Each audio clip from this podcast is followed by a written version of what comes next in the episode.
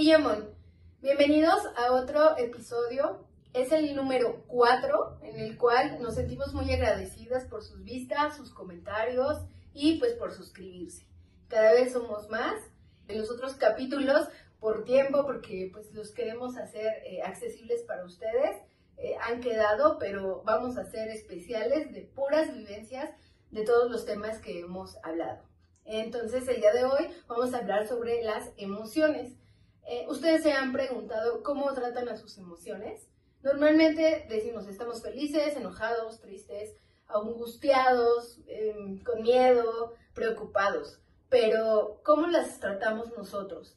A esto me refiero a si nos hemos puesto a pensar en realidad qué nos hace feliz y cómo lo estamos haciendo. Estigmatizar negativo es no, no es válido. Y claro, pero por supuesto que es válido enojarse, ponerse triste, porque esto es lo que nos ayuda a reconocer y retomar más decisiones uh, que favorecen uh, pues, nuestros deseos. Eh, también nos ayudan a pues razonar, ¿no? A estar eh, trabajando esta parte de la mente y pues a comunicarnos, comunicarnos con nosotros y comunicarnos con los otros. Así que Liv nos va a contar su vivencia sobre estas emociones en las cuales eh, pues han sido algo significativo para ella. Sí, antes de empezar con la anécdota, creo que me gustaría platicar de esta parte que se da entre el balance entre las emociones positivas y negativas, que Disney lo ha podido mostrar muy bien en sus películas. De hecho, viene a mi mente esta parte de la película de Intensamente, ¿no? En donde viene esta parte de la crisis emocional que enfrenta esta niña, la protagonista Riley, ¿no? ¿Qué se llamaba? En donde la tristeza le ayuda como a recuperar este equilibrio, ¿no? Y donde alegría, como que no quería que ella sintiera tristeza, pero estamos viendo que la tristeza, el miedo, el, el desagrado, pues son necesarios en nuestra vida cotidiana, ¿no? Eso es lo que permite que inclusive nuestra química cerebral se encuentre en balance, ¿no? Y bueno, pues yo voy a empezar con una primera anécdota que vienen siendo pues dos en una, que tiene que ver con que siendo niños no reconocemos tan fácilmente las emociones. Y yo me atrevo a decir que hasta siendo adultos. Ahora yo ya tengo esa posibilidad de identificar que en ese momento yo sentía una combinación entre miedo y desagrado. Y esta anécdota va dirigida con, con mis primeras interacciones con el sexo opuesto. Cuando yo iba en sexto de primaria, pues yo ya me había percatado que sí me atraían los niños. Yo sabía que me gustaban los hombres porque pues yo veía bandas de rock en ese momento. No sé, a mí, para mí mi crush de la infancia era Jonathan Davis, el vocalista de Korn. Entonces yo ahí tenía claro pues que me gustaban los hombres, ¿no? Y no sé si ustedes también tuvieron como esa fijación de que se enamoraban de un personaje del anime. A mí me gustaba Trunks de Dragon Ball. Entonces yo decía, ah, Trunks, ¿no? Entonces, como dicen, como hasta siendo un personaje imaginario, pues también como que tienes esa, esa fijación, ¿no? Sientes cierta atracción por el personaje. A mí, perdón, paréntesis, a mí me gustaba Sesshomaru de este, Inuyasha. Fíjate. Yo, yo bien otaku. no, nuestros, nuestros crushes imaginarios. Sí, ¿no? sí, sí. Entonces sí, sí se daba mucho esto. Y digo, yo desde ahí pues yo tenía muy claro que pues me gustaban los, los hombres, los niños, ¿no? Pero a pesar de esto, pues vamos, eres niño, ¿no? Ahorita pues estamos viendo una etapa en la que creo que los niños de primaria ya tienen más vida amorosa y, y más anécdotas que uno de adulto. Digo, lo digo abiertamente porque yo trabajo con niños de primaria y sí, me han contado cada historia que qué bueno, ¿eh? No, no las voy a contar aquí porque, pues, respetando la privacidad de mis estudiantes, pero sí, ¿eh? o sea, la vida afectiva de los niños de la primaria en la actualidad, pues dices, órale, ¿no? Tremendas historias. Cuando en mi salida de sexto, había un niño que yo sabía que le gustaba, pero pues a mí el niño, pues no, no me gustaba. De hecho, yo no recuerdo que a mí me gustara alguien en la primaria. O sea, como que no, yo estaba más clavada en el vocalista de la banda que me gustaba y en el personaje de la Nada que ver con el de sexto. Exacto, ¿no? O sea, de, decía uno de mis primos, chamaquito Hugo Gerber, ¿no? Así, ¿no? Entonces, este, yo recuerdo que, pues a mí siempre me ha gustado bailar y se me da mucho el baile. Y recuerdo que estaba ahí con mis amigas de la primaria, creo que estábamos bailando esa la de levantando las manos, que era como la batucada, ¿no? Y entonces este, llega este niño y me dice, oye, ¿quieres bailar conmigo? Y yo sentí, o sea, horrible. Yo no sé, no, no pude decir sí, temor, desagrado, no sé. Y mi respuesta es huir. Saliste Salí corriendo. corriendo, de hecho hasta en el video se ve. O sea, y ahí lo tengo guardado el video de mi salida de sexto y así como, güey, qué oso, ¿no? O sea, digo, cuando me daban miedo los hombres, así debí quedarme amiga, de verdad. Ok. Debí, debí tenerles miedo eternamente, ¿no? No es cierto. No se crean. Bueno, entonces, este, yo recuerdo que hasta estaba en el baño y me decía mi amiga, ¿por qué no bailas con él? Y yo así, es que me da pena. Entonces, hasta recuerdas la canción esa de Timbiriche, ¿no? La de, yo no sé si es amor, ¿no? Es que tengo que pedir permiso, ¿no? De que todavía como que uno, de lo que hablábamos en los capítulos anteriores, de que eso de la mamá, y yo sabía que mis papás estaban ahí en la fiesta. Entonces yo dije, chin, si mis papás me ven bailando con un niño me van a regañar. ¿Qué van a decir? Yo también tenía como que esa presión, ¿no? Y no lo hice. Y ya cuando iba a la secundaria, me empezó a pasar eso de que pues me sentía rechazada, porque yo entré a la secundaria siendo una niña, pues tal cual, con cuerpo de niña, ¿no? Así delgadita, con pelo muy largo y, y me pasaba que yo tenía compañeras que ya tenían cuerpo de señoritas y lo podemos ver de esa forma, ¿no? Entonces pues yo veía que ellas eran pues las que llamaban la atención, ¿no? Sí. Entonces, este, pues cuando yo estaba en la banda de guerra, conozco a un niño. Y yo me di cuenta ahí que me encantaba. O sea, ahí sí fue que dije, sí, este niño sí me gusta. Y este chico, pues iba en segundo de secundaria, yo en primero. Y pues nada más era como esta parte de la atracción. Y mis amigas eran así de, pues dile que te gusta, ¿no? Porque de hecho a mí me tocó una etapa generacional en la que considero que las mujeres empezamos a tomar la iniciativa. Porque antes era, y creo que todavía sigue siendo un poco mal visto, existe todavía ese tabú de que el hombre es el que debe de tener la iniciativa cuando se trata de, de iniciar una relación afectiva. Y que tú, por ser mujer, a veces te tachan de ser una facilona, de una ofrecida, porque sí, o sea, me lo han dicho. De que es que la mujer no debe ser la buscona, ¿no? Así que, Es que tú les ruegas a los vatos, ¿no? Para que te hablen, para que salgan contigo y no. O sea, yo sí es, yo siempre estoy en desacuerdo como que en esa forma de pensar. Creo que pues en esta parte como de la igualdad, ¿no? De que tanto el hombre puede tener la iniciativa como la mujer de esa misma forma, ¿no? Sí, no por ello. Tú sí eres facilota y no, tú eres el macho. Tú No, eres porque el pues valiente. pues, luego necesitan que la mujer también se preste a, ¿no? Porque imagínate, si tú eres don tímido y tú eres doña orgullosa, pues obviamente ese vínculo, aunque exista una atracción, pues no se va a dar. O sea, hay que ser realistas, ¿no? Y fue por eso que, pues ellas como que me animaban mucho a ese de que háblale, dile y eso, ¿no? Pero ¿qué crees que aquí fue al revés? Que este niño fue el que me habló. Él se acerca a mí y empezamos a tratarnos. Así como de, ah, ¿cómo te llamas? ¿Qué te gusta? Y eso. Pero yo era súper tímida. Era así de que, pues como que platicaba con él y así de, "Eh". casi casi me agarraba la trenza de, Que te mordiera. así de, ay, muchacho. Así, y ya empezaba yo a experimentar como esa parte del nerviosismo, ¿no? De que, ay, estoy con el niño que me gusta, ¿no? Pero aunque me gustaba, pues como que yo no sabía cómo reaccionar, ¿no? A pesar de que en las películas tú ves ejemplos o en las telenovelas, porque a nosotros nos tocó esta época de las telenovelas en Televisa, las telenovelas infantiles, que cómplices al rescate, que amigos por siempre, que aventuras en el tiempo, todavía alegrías y rebujos, en donde se veía que siendo niños ya tenían relaciones afectivas, ya había vínculos de pareja siendo niños, ¿no? De que veíamos que, no sé, que Belinda con Christopher Uckerman pues ya eran noviecitos, ¿no? O inclusive hasta en el opening de la telenovela se veía que hasta se daban sus besos de piquito los niños, ¿no? Sí, yo de. Y claro, o sea, ahorita ya de adulto lo ves y dices, ellos estaban incitando a estas conductas precoces, ¿no? Y estaban incitando a que ya existían relaciones de pareja desde la infancia, ¿no? Y ahora lo vemos de manera objetiva y lo vemos como conductas precoces, ¿no? Que no son apropiadas con un niño de entre 10 y 12 años, ¿no? Y ya hablando de esta parte de la secundaria, pues yo ya traía esa experiencia, ese bagaje cultural de lo que yo veía en los medios de comunicación. Pero a pesar de eso yo no me sentía como completamente segura para hacer tales cosas, ¿no? Porque pues tú sabes que en la normalidad, cuando tú tienes una relación de pareja, pues besos, abrazos, este, andar de la mano, ¿no? O sea, como que son códigos culturales que tenemos bien establecidos, ¿no? Sí. De que una pareja debe de hacer eso, ¿no? Y que si esa pareja no lo hace, pues simplemente es un fracaso, ¿no? Si lo vemos de esa forma, Sí, no. son etiquetas, normas culturales que nos han establecido, ¿no?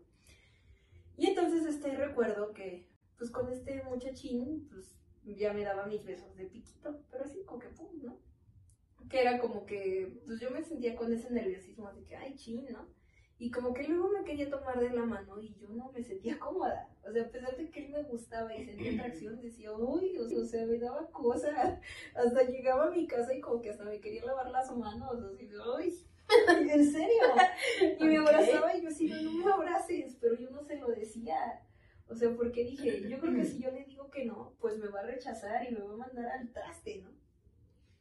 Y entonces, este, también lo malo, yo siento que él como que me empezó a incitar para irme por el mal camino, porque pues mi mamá antes me pagaba clases de natación terminando mis actividades escolares regulares, y yo tomaba un taller de natación y uno de baile, pero pues ya como yo andaba de novia, ah, porque sí me pidió que fuera su novia, Bueno, por lo menos. por lo menos mínimo. ahora. Pero te decía que me empecé a ir por el mal camino porque yo era así de, ay, no entres a tu clase de natación, quédate conmigo. Y pues empecé a decir como de, pues va, ¿no? Y fíjate, también ese código cultural en el que tú como mujer debes de ceder a lo que te está pidiendo el hombre, ¿no? Porque es una realidad. Y que si tú como pareja no eres complaciente, te van a, te van a reemplazar. O sea, ese es un código cultural que lo tienes ahí. Sí. No te lo dicen, pero de alguna forma como que ese chip ya lo traes. Entonces yo por esa parte era que accedía a lo que él me estaba pidiendo. Y recuerdo que me lleva al deportivo donde, eh, que el básquetbol, que natación, etc. Y, y me da mi primer beso. Pero pues así de que con lengua y toda la cosa y, ah, y luego, porque yo le he contado esta anécdota a mis estudiantes que son de sexto de primaria y que algunos ahorita ya van a entrar a la preparatoria. Y yo les decía, no, uno pensaría que el primer beso pues es lo más padre, lo más emocionante. No, para mí fue una experiencia traumática, podría decirte que hasta asquerosa. Porque digo, a pesar de que este niño me gustaba muchísimo y de verdad era súper guapo, pero yo sentí horrible. No te o la, sea, la emoción que sentiste Sí, en o sea, esa acción no, yo te fue diferente jurar- a lo que tú tenías de expectativa, ¿no? Exacto, yo te puedo jurar que hasta lo sentí como un tipo de abuso sexual. Wow. O sea, así de fuerte. Porque me causó esa, ese estrés, esa, ese susto, porque me sentí asustada. Ese sentir. O sea, inclusive hasta me sentí sucia, me dio asco, o sea, horrible. Y yo así como de que termina de besarme y yo así como de... ¿no? O sea, te lo juro, yo no podía ni decirle absolutamente nada. Yo recuerdo que hasta estaba temblorosa y él me dijo, oye, ¿te gustó? Y yo así Y de, tú- "Sí". Yo le dije, sí. Pero yo creo que se dio cuenta. Se dio cuenta que algo me ocurrió porque desafortunadamente yo tengo un lenguaje no verbal que es muy claro. A veces no digo las cosas, pero mi cara lo transmite completamente. Entonces yo creo que él sí se percató de ese desagrado, de ese de que... Y obviamente pues yo tampoco sabía besar. O sea, este cuate, este vato, pues me quería comer casi. Y yo así. "Ah". Sí, o sea, me, me quiere comer el monstruo. Yo así me sentía, te lo juro. Entonces, este, todavía recuerdo que unos días después, pues me sale con que, ¿sabes qué? Ya no quiero hablar contigo. Y pues a mí me rompió el corazón, porque a pesar de que yo me sentía vulnerada, pues creo que yo estaba tratando de cumplir con lo que él me estaba pidiendo. Yo estaba tratando Sí. de ceder a, Ceder a esto, a ¿no? esto, que vienes ¿no? diciendo. de que esto es lo que debe de hacer una como novia, ¿no? Pero no, me sale con que no, ya no quiero ser tu novio, ya no quiero andar contigo, porque estás muy niña. O sea, me lo dice un tarado de 13 a uno de 12, otro niño, ¿no? Pero pues como él ya había besado quién sabe cuántas, y yo creo que por como lo vi, yo creo que ya le había metido mano a otras, pues por eso él ya se sentía Sí. experimentado. Poderoso. Y no solo eso, ¿sabes qué? Yo siento que eso también es uno de los... No me gusta eti- etiquetar a las personas, pero yo creo que el, el atributo físico sí te da ventajas. Y él lo sabía, él estaba consciente de que era un chavo guapo.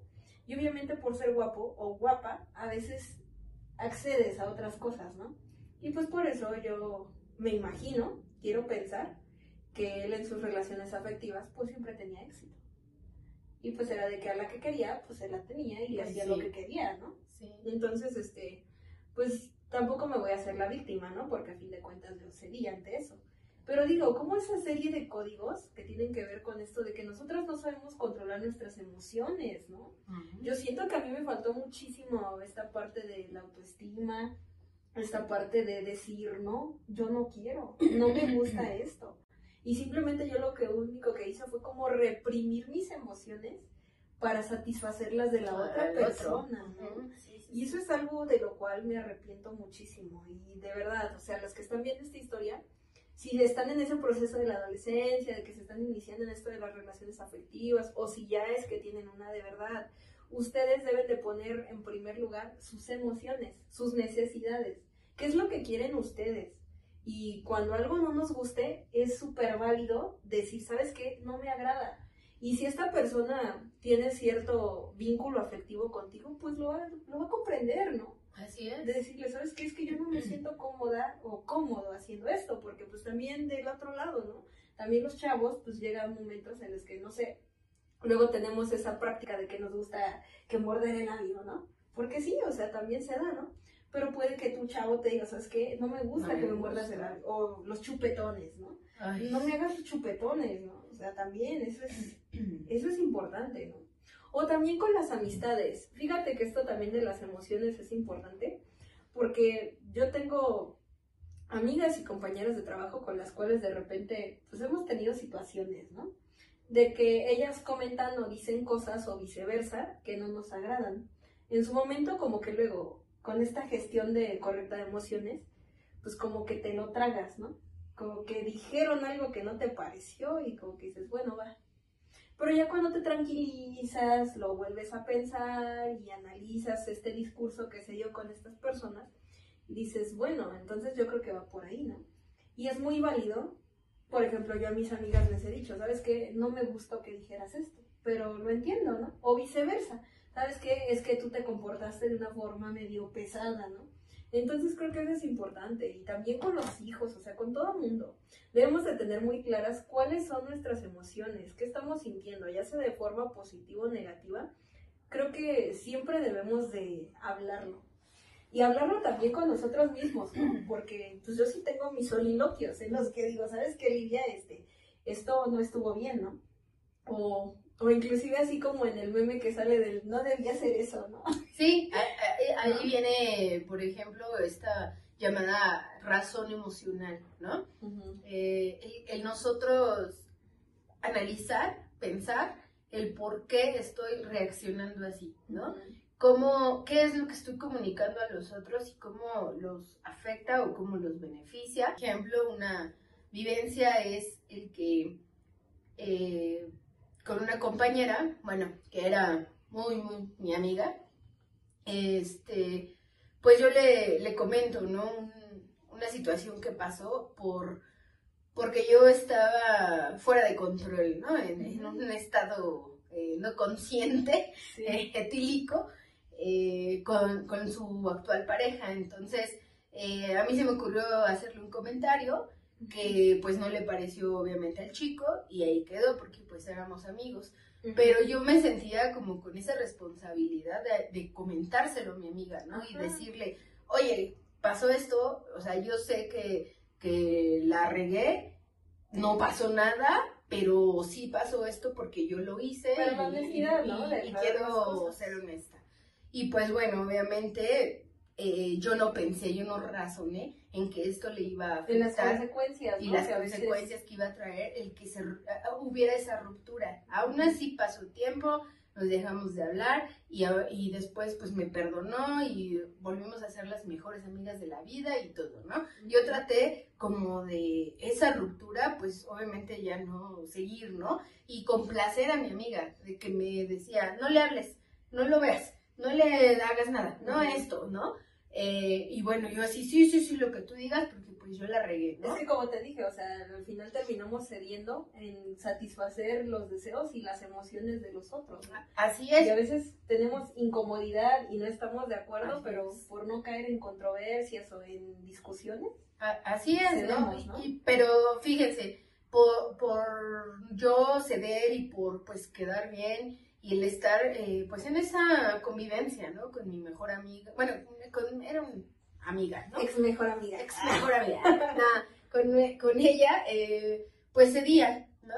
Y ella lo aprovechaba para hacerlo de forma chantajista, porque así es su forma de ser, así es su esencia, ¿no? De que ella trata de manejar a las personas que la rodean para que pues sea beneficio de ella, ¿no? Yo así lo veo y, y, platicándolo con el círculo social, pues llegamos como a esa conclusión, ¿no? De que, que fue así. Entonces se da otra situación en la cual eh, vamos a, nos vamos a reunir y le comento, oye, va a ser en la casa de tu chico, yo no quiero problemas, vamos, ¿no? No, no puedo, que no sé qué. Y yo dije, bueno, ok, pero va a haber más gente y, o sea, ahí yo ya razono, ¿no? Bueno, está bien, me voy a hacer lo mismo, ya pasaron los años, ya nos perdonamos. Se supone que ya lo maduramos. Ya lo maduramos.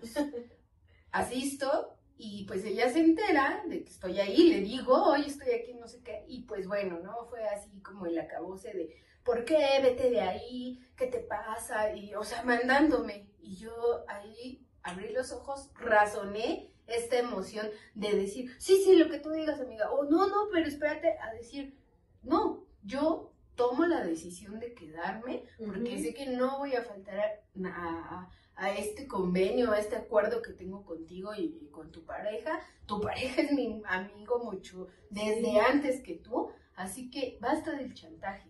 Y pues bueno, eso eh, hizo que se terminara la amistad, el que yo tomara la decisión de pues no volverla a incluir en mi vida y, no lo deseo. Y pues ella tampoco no lo, desea eh, y, decirme miles y miles de cosas hasta desearme la muerte.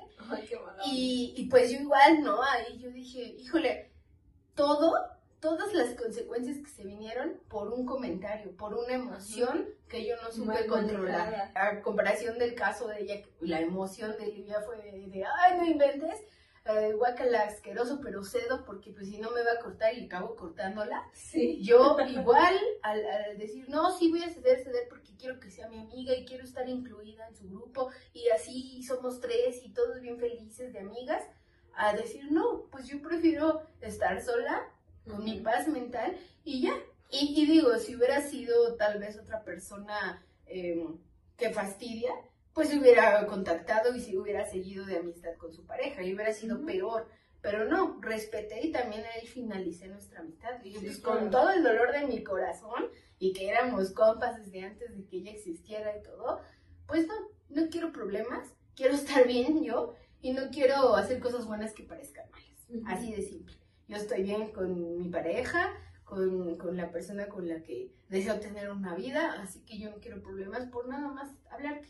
Con la pena, bye. Sí, claro. Ah, está bien, amiga. Gracias por tu amistad, todo feliz. Pero vean, o sea, todas las consecuencias por no saber o razonar el controlar una emoción. Entonces, sí, sí, en, en estas vivencias nos vamos eh, como reflejando. Consecuencias, ¿no? Las consecuencias de de no manejar adecuadamente tus emociones, porque bueno, de manera personal, ya no voy a extenderme tanto en la anécdota, pero sí me ha pasado de que me he arrepentido en ocasiones por enojo del haber hecho un comentario muy negativo, ¿no?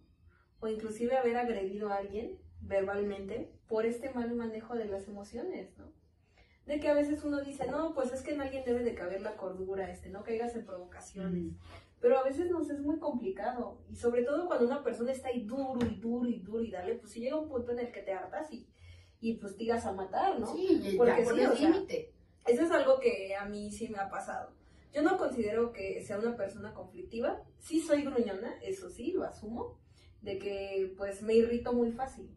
Cuando las cosas no me empiezan a salir, como que sí es así ah, me pongo de malas, ¿no? Pero por ejemplo, a pesar de que me irrito fácil, soy muy tolerante. Pero cuando alguien trata de irrumpir contra mi paz, sobre todo familia, o sea, cuando se trata de que alguien quiera hacerme un comentario mala onda sobre mis hijas o que atenten contra, no sé, pues contra mi dinámica familiar, ¿no? Que son mis hijas, mi esposo, inclusive hasta mis padres. Pues cuando alguien me ha hecho un comentario o, o ha tratado de atacarme en ese aspecto, pues sí suelo ser como muy, pues soy muy, ¿cómo lo diré? Visceral. Y sí, considero que hay personas a las que las he agredido verbalmente de una forma muy fea. Este, si me están viendo, una disculpa. Pero es que también ustedes sacaron lo peor de mí. Ah, no, no es cierto. No, no las culpo. Digo, creo que pues son de todo, ¿no? O sea, creo que somos seres humanos y esta parte de las emociones pues es algo que tenemos de manera permanente, que tan a veces estamos conscientes de ellas, pero hay momentos en los que de plano esa lucidez se va y, y tienes, decía la, una de nuestras profesoras de la universidad, ese pasaje al acto en el que valió gorro. O sea, haces un comentario, le soltaste un trancazo a alguien. O sea, estamos viendo que eso de las emociones no es algo sencillo, ¿no? Y es algo que... no es algo sencillo al grado de pues la población, la mayoría ya estamos, eh, digo, no, no les puedo hablar de estadísticas porque no soy especialista, pero eh, la mayoría de la población, por lo menos de la Ciudad de México, vamos a terapia. Y no nada más es terapia psicológica, ya es psiquiátrica. Ya debemos tomar antidepresivos, ya debemos de eh, tomar medicamentos para dormir, o sea, ¿qué? Porque no realizamos estos ejercicios, nos cuesta bastante trabajo, no nos enseñan desde que vamos eh, formándonos y, es por eso que hacemos mucho énfasis, ¿no? En esta etapa de la adolescencia, eh, el que, ok, nosotros ya lo pasamos, sí, traemos nuestros traumas, traemos nuestros retos, traemos nuestras vivencias, pero tenemos vida y tenemos esa conciencia de poder trabajarlo y, y las que somos mamás, las que eh, son papás solteros, eh, o igual, ¿no? Son una pareja eh, que están pues juntos, creando a sus hijos, o igual separados, pues que, que, podamos mostrar, ¿no? A, los niños, a nuestras nuevas generaciones, que sepan moderar. Exacto. Y, y no, es moderar para poder razonar estas emociones. Pero también hacerte responsable de tus decisiones y de cómo estas emociones a veces te llevan estos arrebatos. Creo que es algo que sí le he enseñado a mis hijas y que lo estoy haciendo. De que hay veces, como te dije, luego soy muy gruñona y sí llego a estresarme con ellas porque pues, las dos son mujeres para empezar. Sí, y no es que yo las trate mal, pero también llega un momento en el que a veces el estrés del trabajo o el estrés de otras cargas que traes ahí este, afectivas, de asuntos que no resuelves, pues te detona, ¿no? Y sí, yo he asumido que a veces con mis hijas las he regañado de forma muy drástica, principalmente a mi hija la mayor, que cuando yo llego a sobrepasarme, lo diálogo con ella. Y le digo, ¿sabes qué, hija? Yo no quería tratarte así. Pero pues también como que trato de que ella me entienda, ¿no? De que, hija, es que ve lo que tú estás haciendo. Y trato de que ella concientice las consecuencias de sus actos, cómo eso impacta en mí también y que todas esas decisiones a nosotros como dinámica familiar a veces nos mueven. Y pues creo que eso ha logrado que yo tenga un buen clima de confianza con mis hijas. No se vuelve a repetir ese patrón de porque soy tu madre y te callas, ¿no? con el cable, con el chanclazo, porque nos tocó a nosotras. En mi caso, yo sí prefiero que mis hijas me hagan ver mis errores y que me digan, ¿sabes qué, mamá? Pues la estás regando y eso dice que mi hija, yo no la asumo como un mini adulto porque no lo es, pero considero que ella es una niña consciente. Y entonces sí busco que ella me retroalimente y que le diga, oye hija, ¿tú qué opinas? Y sí, o sea, y ella también me comenta sus vivencias y pues yo igual la voy retroalimentando. Y creo que esta parte de, la educación emocional pues es muy importante, ¿no?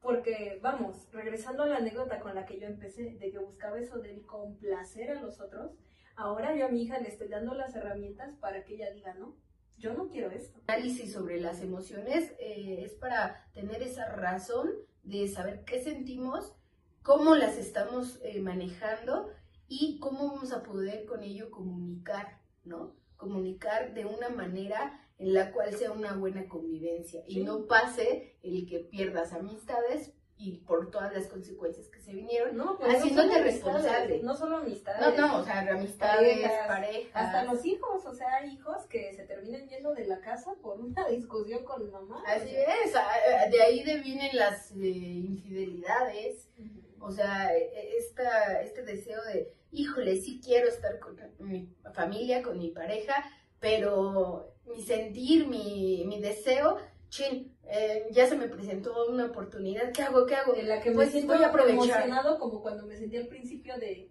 de mi pareja, ¿no? Ajá, exacto, pero, pero, por ejemplo, tomas la decisión, pues va, ¿qué puede pasar? Puede pasar es una al aire día, ¿no? Pues puede pasar bastante, perder la confianza de alguien que está sosteniéndote como familia, como pareja, como pues tu otro. Relación, ¿no? Porque yo creo que las infidelidades dan mucho por eso, ¿no? Y creo que ese es uno de los temas del que vamos a hablar en el capítulo 5. ¿De dónde viene esta gestión de emociones que desencadenen las infidelidades? Bueno, muchas gracias por vernos en estos capítulos que hemos eh, subido, por sus likes y pues bueno, suscríbanse. Nos vemos en el capítulo 5. Nos vemos. Bye.